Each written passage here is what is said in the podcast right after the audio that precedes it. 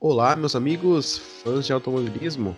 Hoje no nosso Dinâmica Cast número 49, falaremos sobre o resumo da prova de Emília Romana, na Itália. Pista de nome muito conhecido pelos brasileiros, né, muito famosa, Imola, traçado que passou por modificações e recebeu a prova né, no calendário adaptado da Fórmula 1. E é isso que a gente vai comentar hoje. Meu nome é Luiz Andretti, ao meu lado está Thales Cristiano. Olá pessoal, a gente está de volta aí, depois de um mêsinho de férias aí, a gente volta a gravar o, nosso podcast. É, etapa final aí do campeonato da Fórmula 1, né? Como, como você, bem comentou, é, GP de Emília Romana, Autódromo de Imola, Autódromo Enzo no Ferrari, é, muito tradicional, né? A Fórmula 1 volta lá depois de 14 anos, a última vez que tinha corrido lá tinha sido em 2006, é, onde naquela ocasião o público testemunhou uma excelente batalha entre Schumacher e Alonso naquela ocasião, né? É, 14 anos depois a gente volta, como você bem falou, nesse calendário adaptado que a gente está passando, né? É, vitória tranquila, não tranquila do Hamilton, mas é, naquela estratégia que contou um pouquinho de sorte com o talento e vitória número 93 da carreira para ele, né? É, isso, isso mesmo, né? É, mais uma vez, Hamilton com a sorte dele, do mundo que ele tem, né? É, eu acho incrível isso, um piloto que nasceu com tanta sorte como o Hamilton conseguiu passar o Bottas, né? Bottas que teve um problema num dos da, parte do assoalho do carro dele, né? Lateral esquerdo de uma das partes do carro do Vettel, que colidiu com o Magnussen no começo da corrida. E o Bottas começou a perder rendimento, né? Perdeu a P, P, P2 por Max, depois de ser ultrapassado pelo Hamilton. E, né, foi o que foi, né? Sorte do Hamilton, não cravou a pole, dessa vez ele não cravou a pole. E foi uma vitória, entre aspas, tranquila, né? Depois ali de um tempo de verde, ele abriu e vários outros abandonos, né? O Gasly também foi uma pena, estava andando muito bem. Talvez ele iria herdar o pódio em condições normais, pelo fato de que a AlphaTauri estava muito bem acertada, né? A gente viu o ótimo P4 do Kvyat e uma pena, né? Uma pena pro Max também, fazendo uma corrida incrível. E é isso. É, exatamente. O, o Hamilton ele acabou se beneficiando das características da pista que Imola agora tem, né? Que após as diversas modificações que o circuito passou ao longo dos anos, Imola se tornou uma, uma pista extremamente difícil de passar, né? É, ainda mais para essa etapa, a gente teve uma mudança na configuração que a gente, comparado ao layout, foi usado em 2006. É, eles tiraram aquela última chicane que tinha depois da Rivasa, ficou uma reta gigante ali onde proporcionava algumas oportunidades de ultrapassagem. Mas mesmo assim, o resto da pista é estreita e muito sinuosa. Nesses carros de hoje, a gente sabe que é uma péssima combinação, né? Que o ar sujo impossibilita bastante as ultrapassagens. No sábado, Bottas tinha feito a pole position, 15 da carreira dele, né? E, mas, porém, por mais uma vez na corrida, ele perdeu o pique acabou perdendo o ritmo até para Max Verstappen. Max Verstappen que, com o equipamento que tem na mão, mais uma vez estava dando show até que ele passou por cima de detritos, né? É, o que tudo indica, os onboards dele sugerem isso. É, o pneu traseiro direito dele explodiu, é, indo para Shinken e Villeneuve. Ele acabou abandonando a prova, o que trouxe o safety car para a pista e também uma pataquada épica do George Russell. Né? É, sim, é, foi um erro muito né, é, bizarro, né, que a gente pode dizer. Que qualquer piloto que bata em safety car é uma coisa bem bizarra, né? É, Russell deve ter sido na pressão, né, de estar tá virtualmente em primeiro lugar, viu o safety car ali, distracionou, né? A gente sabe que o asfalto de, de Imola ele tava com algumas ondulações e deve ter distracionado, emocionado um pouquinho, rodou sozinho Tava ali na zona de pontuação, talvez ia trazer um P9 ou um P10 para casa. É uma pena, né? Um piloto que 34, 33 corridas já no currículo, zero pontos, tá indo para zerar mais uma temporada. E ano que vem de novo na Williams, né? Que tudo indica que ele tá na Williams. É uma pena, né? Piloto muito rápido em classificação. Se perde um pouquinho nas corridas, né? A gente vê que tem prova que o Latifi ele termina à frente, é, seja por algum problema. Eu acho que mais uma vez, pintando uma zebra ou não, quem vai pontuar um pontinho ou mais é o Latifi, igual foi a Alemanha no passado. Né? O Russell muito veloz nos treinos, uma pena que é, fez esse erro. Um erro que não vai custar nada na carreira dele. Toto Wolff ficou do lado dele. E, né, bola pra frente nessa, né? Exatamente. O Latifi chegou na 11 posição. É... Segunda vez na temporada que ele consegue essa marca. Batendo ali na porta dos pontos, né? Ele acabou menos de um segundo atrás do Giovinazzi, que foi décimo. E uma pena pro Latifi, pro, pro, pro Russell, né? Que ele vinha dando a décima posição, vinha conversando com a equipe sobre aquecimento de pneus atrás do safety car. A equipe tinha instruído ele para manter os freios aquecidos.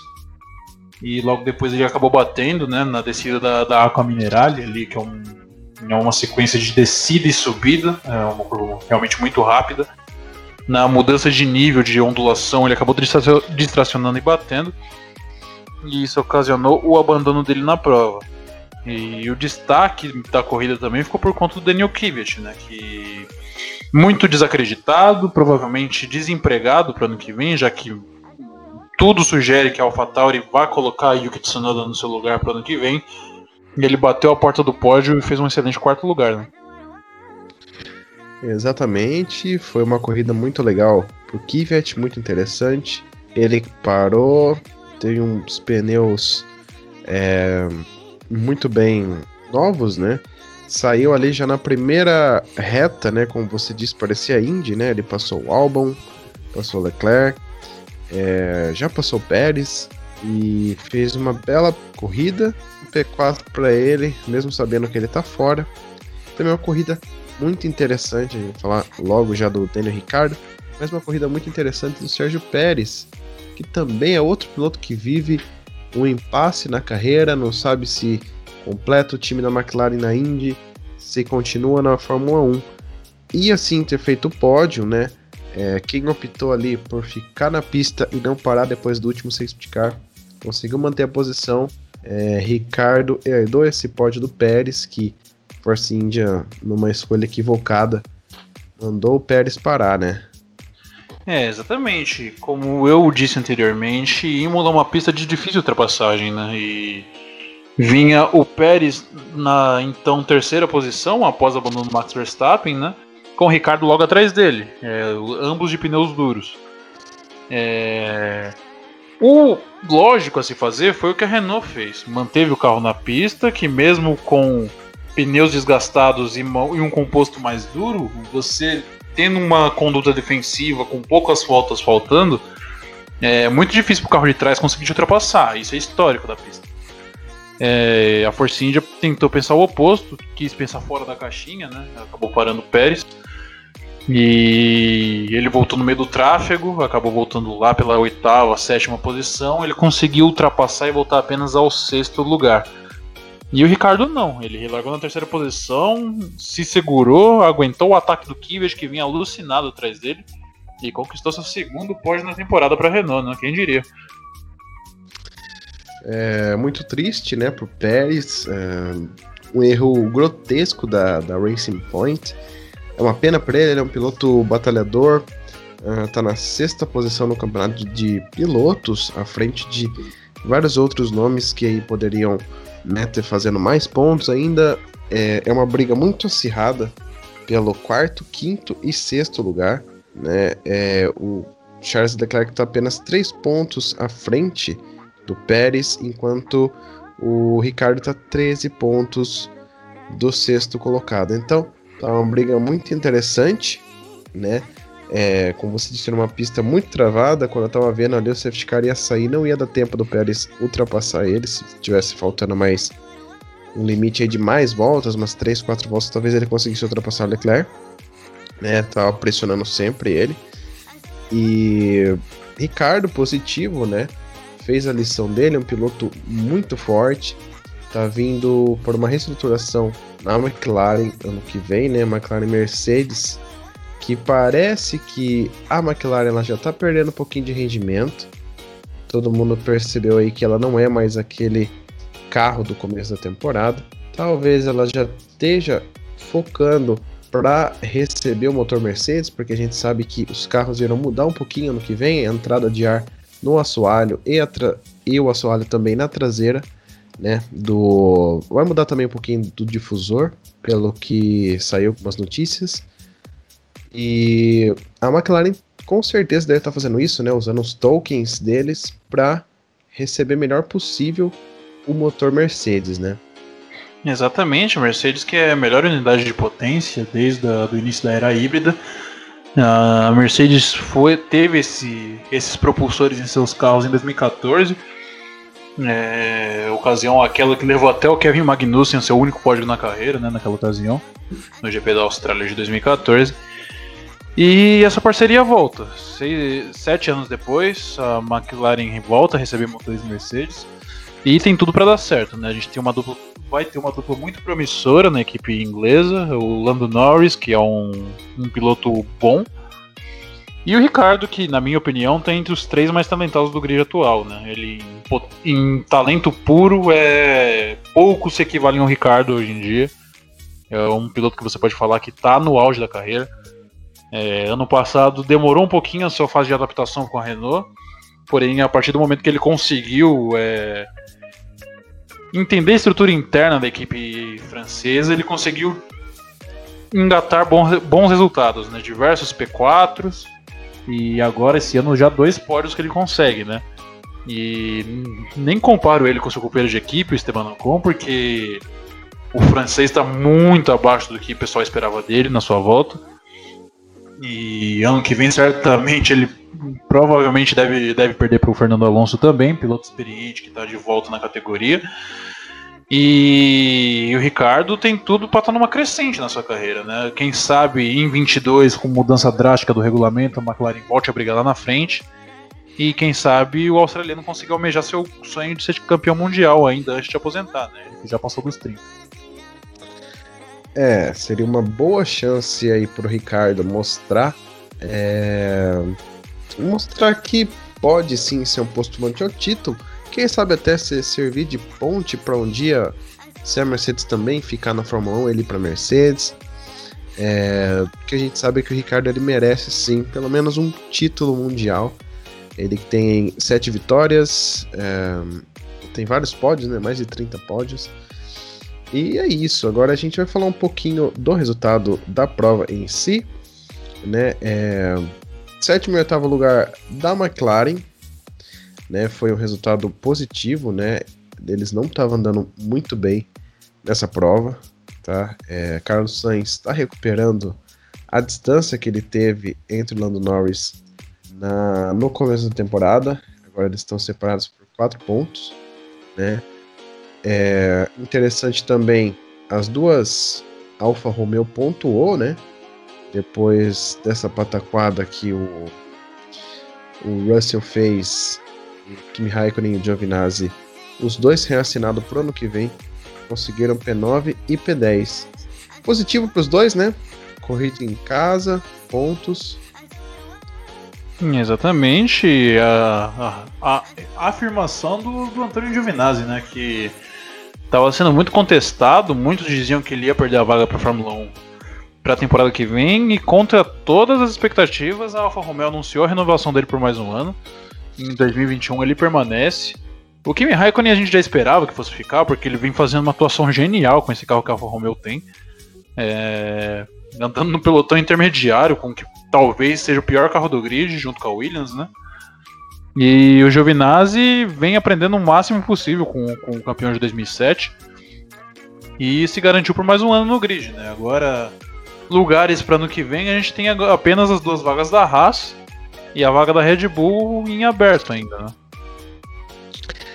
É, com certeza.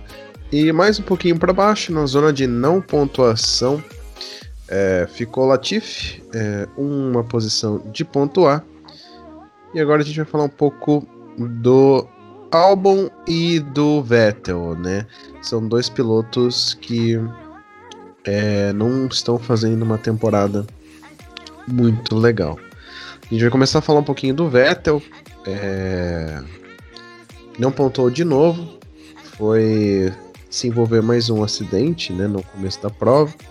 A gente sabe que quando um piloto ele é acostumado anos a largar na frente, é uma dificuldade largar atrás, né, mais com pilotos que não estão no nível de habilidade quanto ele. A gente sabe que é difícil, né? E o Sebastian Vettel não pontou mais uma vez. Diga lá. É, tem uma entrevista muito famosa do, do Nelson Piquet que ele fala quando um piloto é acostumado a andar a vida toda na frente e do nada ele começa a andar no meio para final do pelotão, logo ele perde a vontade de correr. E é, é um pouquinho que o Vettel tá passando agora, né? E a gente sabe, evidentemente, que a Ferrari tá num processo de construir equipe ao redor do Leclerc, né? Já declarou o garoto monegasco como o futuro da equipe. Ano que vem é óbvio que o Sainz chega para ser segundo piloto dele. E a Ferrari não é segredo para ninguém, não fez um bom carro para essa temporada. É, o Vettel parece que não tem mais nem ânimo de, de correr. E por incrível que pareça, ele vinha fazendo uma boa, uma boa prova na, na tarde desse domingo. Largou da 14 posição, fez um stint, primeiro stint de pneus médios muito longo.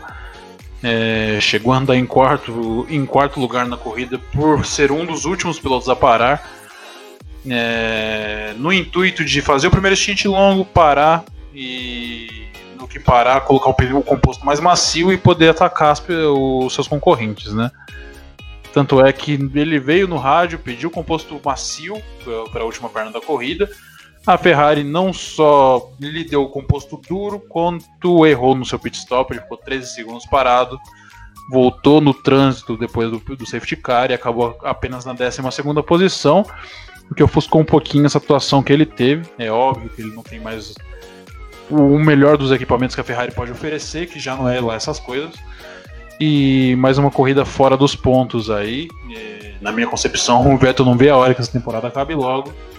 Para que ano que vem um novo começo aí com a Aston Martin possa, quem sabe, marcar um novo início, né, um novo capítulo nessa, nessa história dele que é tão vitoriosa, né? Ainda mais com ainda mais com esses rumores que correm por aí que o Adrian Newey talvez possa estar tá arrumando para Aston Martin no ano de 2023.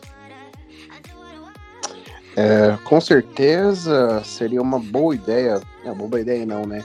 É uma ideia já afirmada que o Vettel foi para Aston Martin. É, a gente sabe também que ele virou acionista da equipe. Vai ter à disposição dele motor Mercedes, um carro que com certeza vai ser o Mercedes dessa temporada atual. A Racing Point irá usar ano que vem. E com o Adnan Newey, que é o cara que ele encontrou quatro títulos, né? A gente sabe que o Newey foi o que responsável pelo difusor soprado, né? E entre outras coisas que ele fez na Red Bull. Os dois se conhecem bem e se o Vettel se acertar com o carro que é mais com a traseira no chão, né? A gente sabe também que o Vettel ele gosta de já carregar velocidade no meio da curva, né? Porque quando você faz isso com a traseira colada no, no chão, o carro permite esse tipo de pilotagem. É uma coisa que ele não está encontrando no carro da Ferrari há muito tempo, né? É, seria muito interessante para ele. E seria muito positivo, né, cara? Porque um, um tetracampeão é, terminar as mínguas assim na Ferrari é uma coisa não é, não é legal, né? Todo mundo sabe e vai terminar sem pontos, não, sem pontos não, sem pódios, né, e sem uma brilhante passagem por 2020. Bom, é, a gente deseja toda a sorte do mundo pro Vettel, né? É um cara muito simpático, talentoso. tem as estatísticas que tem, não é à toa. E só o tempo dirá, né? Ano que vem, vamos ver o que, que vai rolar nessa nova equipe, nessa nova empreitada do alemão. Exatamente. E a gente espera, né? Eu, pelo menos, eu, eu sempre fui fã de tudo que o Vettel fez quando ele era mais novo, né? Tanto é que dois recordes dele perpetuam até hoje, é, que é o de ser o campeão mais jovem da história da Fórmula 1 e também o piloto que conseguiu o maior número de vitórias numa mesma temporada. Esses dois recordes se mantêm imbatíveis até hoje, né? É... E a gente sabe que ele tem talento e se ele se sentir num ambiente favorável, com uma boa estrutura interna, a gente sabe que ele pode muito bem render é, ano que vem, ainda mais sabendo que Lawrence Stroll está disposto a, a, investir muita grana nesse projeto com Aston Martin, né? E quem sabe potencialmente se tornar uma das grandes daqui a uns anos, né? É, lembrando que a Mercedes, que hoje domina tudo na Fórmula 1, é, iniciou num projeto parecido, né? Que foi encabeçado por Nick Lauda e Ross Brown na, naquela época, e Michael Schumacher também. E quem sabe, né? É, o amanhã Deus dará, como já diria o ditado. E falando em Mercedes, sete títulos mundiais para os caras, né? Mais um ano que eles conseguem, um título de construtores assegurado, com a dobradinha em Imola. Nunca na história da Fórmula 1 a gente viu nada parecido, né? É, com certeza foi a festa do sétimo título. É, domínio, né?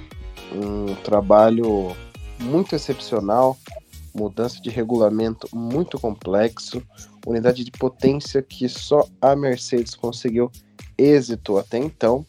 Junto a isso, a gente tem é, engenheiros, técnicos, né, aerodinamicistas que já veio da época da Brown GP, lá da Honda, é, uma equipe com experiência extremamente experiente, tá? É, então, juntou útil ao agradável, o melhor piloto é... e o segundo melhor piloto também, né? Nem tanto, mas é, é o que faz uma equipe ser campeã, né? É, a gente sabe que o domínio da Mercedes não pode ser muito legal para quem está assistindo, porém a gente também não pode culpar, né? Já se foram dois regulamentos aerodinâmicos, né, que a gente viu, os carros com a configuração de 2009, com as asas mais largas na frente e altas e curtas atrás. E agora de novo com o carro com mais carga aerodinâmica, mesmo assim a Mercedes imbatível. É... Parabéns para ele, né? Para eles. É, exatamente, é, é, competência. Competência é o nome, né? A equipe é muito enxuta em sua administração. É, a única mudança na, na diretoria, nos, nos, cargos fundamentais da equipe que aconteceu foi a saída do Perry Lowe após 2016, né? É, que acabou indo para Williams e foi um desastre a passagem dele por lá, inclusive. Mas tanto a administração do Toto Wolff quanto o comprometimento dos pilotos, seja o Nico Rosberg, seja o Lewis Hamilton, que tem um papel fundamental nisso, até o próprio Valtteri Bottas, é, o Nick Lauda, que fez um papel sensacional na, no crescimento dessa equipe, é, mostra como uma equipe deve ser gerida. Né? A gente tem a Ferrari, que é uma equipe totalmente zoneada no que se diz respeito à administração. A gente tem a Red Bull, que tem profissionais talentosíssimos lá dentro, mas tem um consultor que é um pouco louco da cabeça, que é o Dr.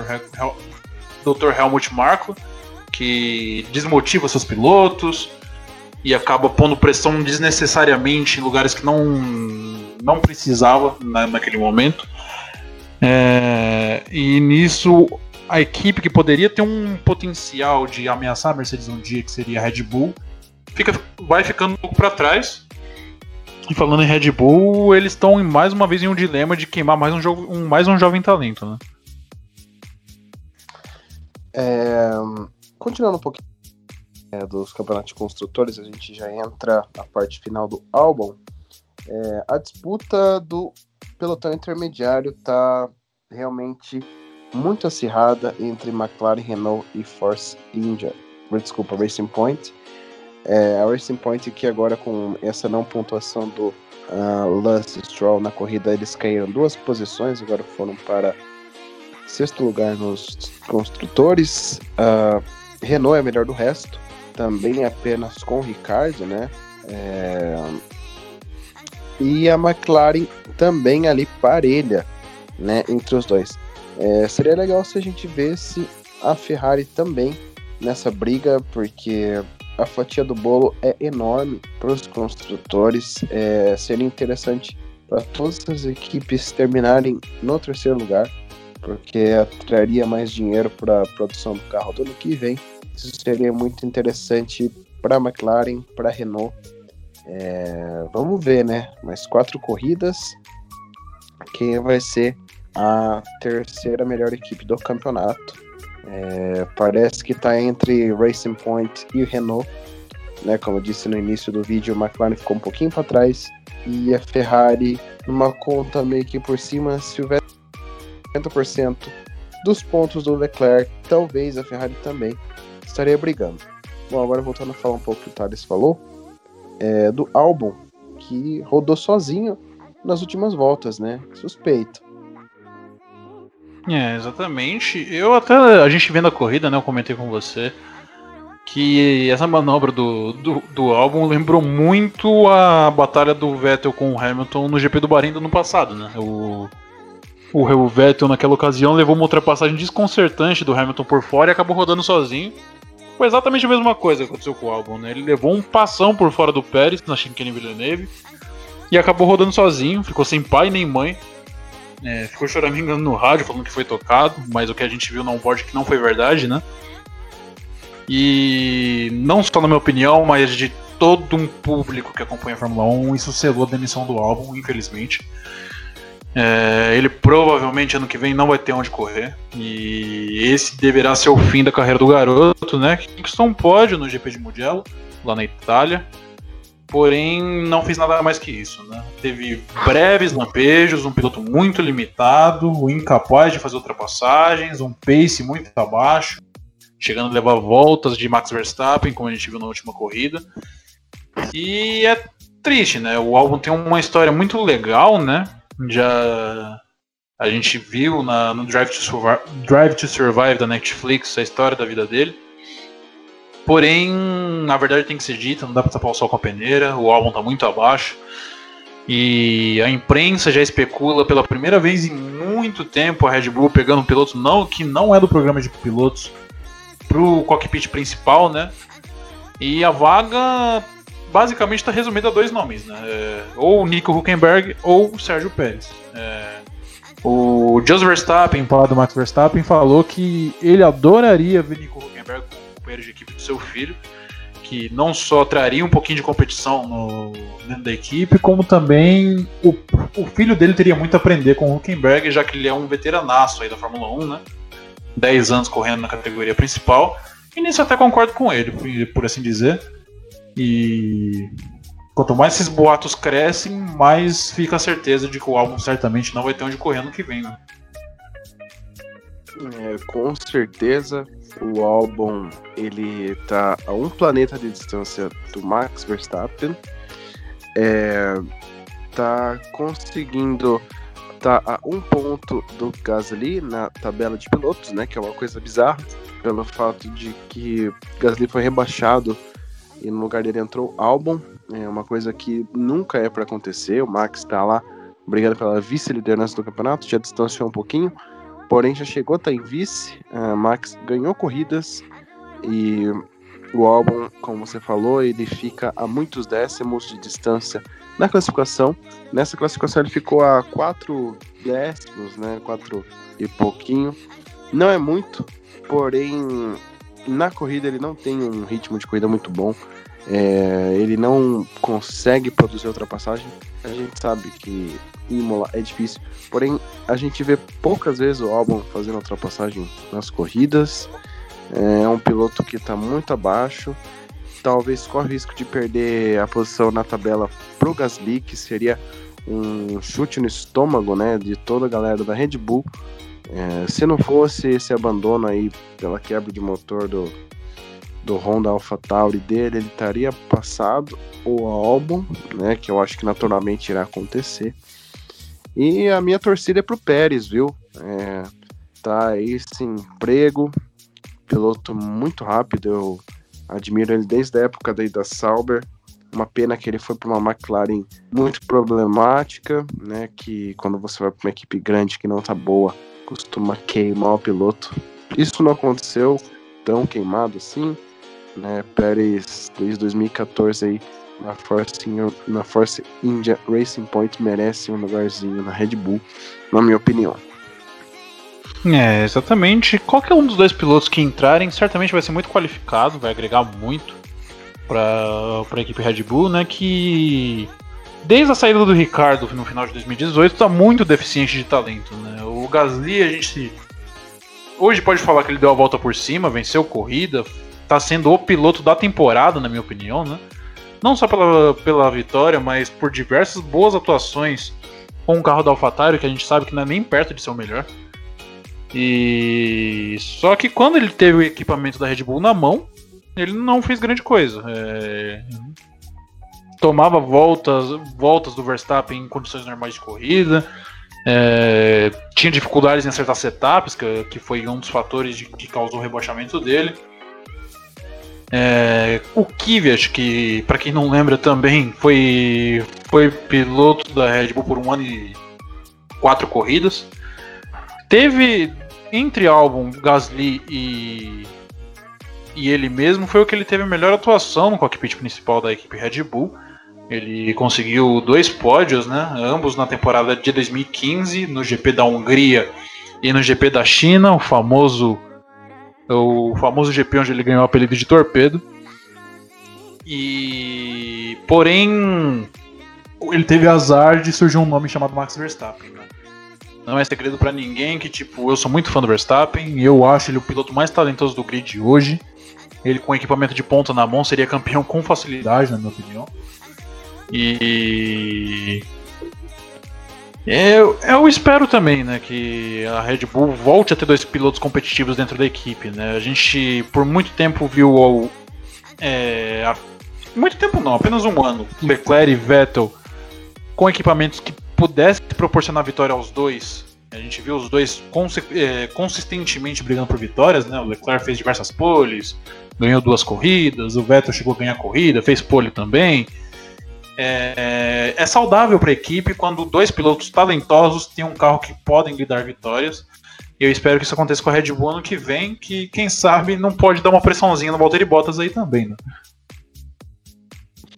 É, o Valtteri Bottas, que aí eu acho que mais um aninho dele de segundo piloto, ele já tá livre para negociar com as outras equipes. Seria também o último ano do Russell, acredito, na Williams, né? É, seria um pecado se o Wolff não acertasse com ele. Acho que talvez Hamilton fique mais um ano. E tem tudo a crer que vai ser uma dupla bem legal para a Mercedes no futuro para 2022. Uh, o Ferrari também vai vir com Leclerc e Carlos Sainz, que é uma dupla bem forte. Carlos Sainz na McLaren ele evoluiu muito do que ele era antes, né? É, já tá um piloto muito maduro, tá? Não comete erros grotescos, só aquele da Rússia que foi bizarro, mas é um cara muito veloz. E vamos ver, né? 2022 promete, promete tanto quanto ano que vem, porém a gente sabe que o regulamento não vai mudar. E é mais um aninho de Mercedes, né, meus amigos? É, infelizmente, é, agora tem esses boatos correndo, né? Que o Hamilton, pós-corrida, na coletiva de imprensa, falou que não sabe se estará no grid no que vem, né? Lembrando que a Mercedes ainda não anunciou renovação com o Lewis Hamilton, o contrato vigente dele acaba no final dessa temporada. E seria um choque se o atual recordista, atual campeão mundial, sete vezes campeão mundial, deixasse a categoria assim do dia pra noite, né? É... A gente teve casos no passado de campeões aposentarem enquanto por, estão por cima, né? Vídeo Alan Prost em 93, é... Nigel Mansell em 92, que foi campeão e saiu para os Estados Unidos. Diversos casos semelhantes, né? A gente teve quase teve isso com Schumacher em 2006, que perdeu, perdeu o título, se eu não me engano, por 3 ou 4 pontos, porém poderia ter conquistado naquilo que seria seu oitavo título e aposentado por cima também. Seria, na minha opinião, um bom fim de carreira para o Hamilton, né? Que ele não é tão velho, porém já conquistou tudo, já é o maior da história. É, conquistaria assim seu sétimo título. A Mercedes já se pronunciou, falou que não quer extensão com Hamilton por apenas um ano, quer um acordo de dois ou três, pelo menos.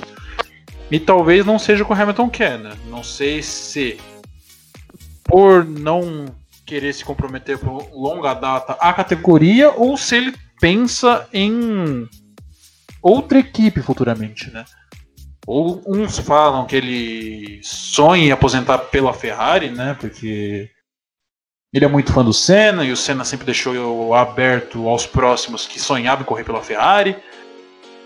Porém, é uma coisa que eu acho pouco provável de acontecer, né? É, e também ele tem um ambiente muito saudável na Mercedes, não enxergo por que ele queria mudar isso na sua carreira, já que a Ferrari ultimamente tem se mostrado como um legítimo cemitério de pilotos.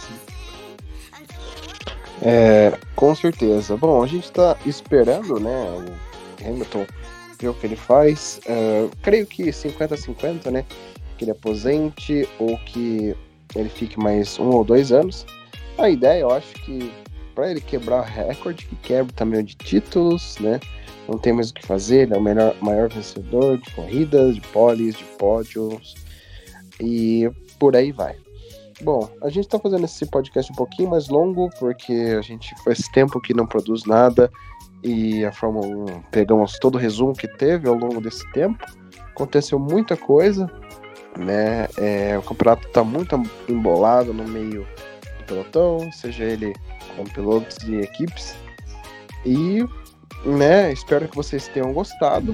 Uh, curta nosso vídeo, compartilhe também, né, se possível nas nossas plataformas e a gente agradece a sua participação. Meu nome é Luiz Andretti, ao meu lado está Thales Cristiano.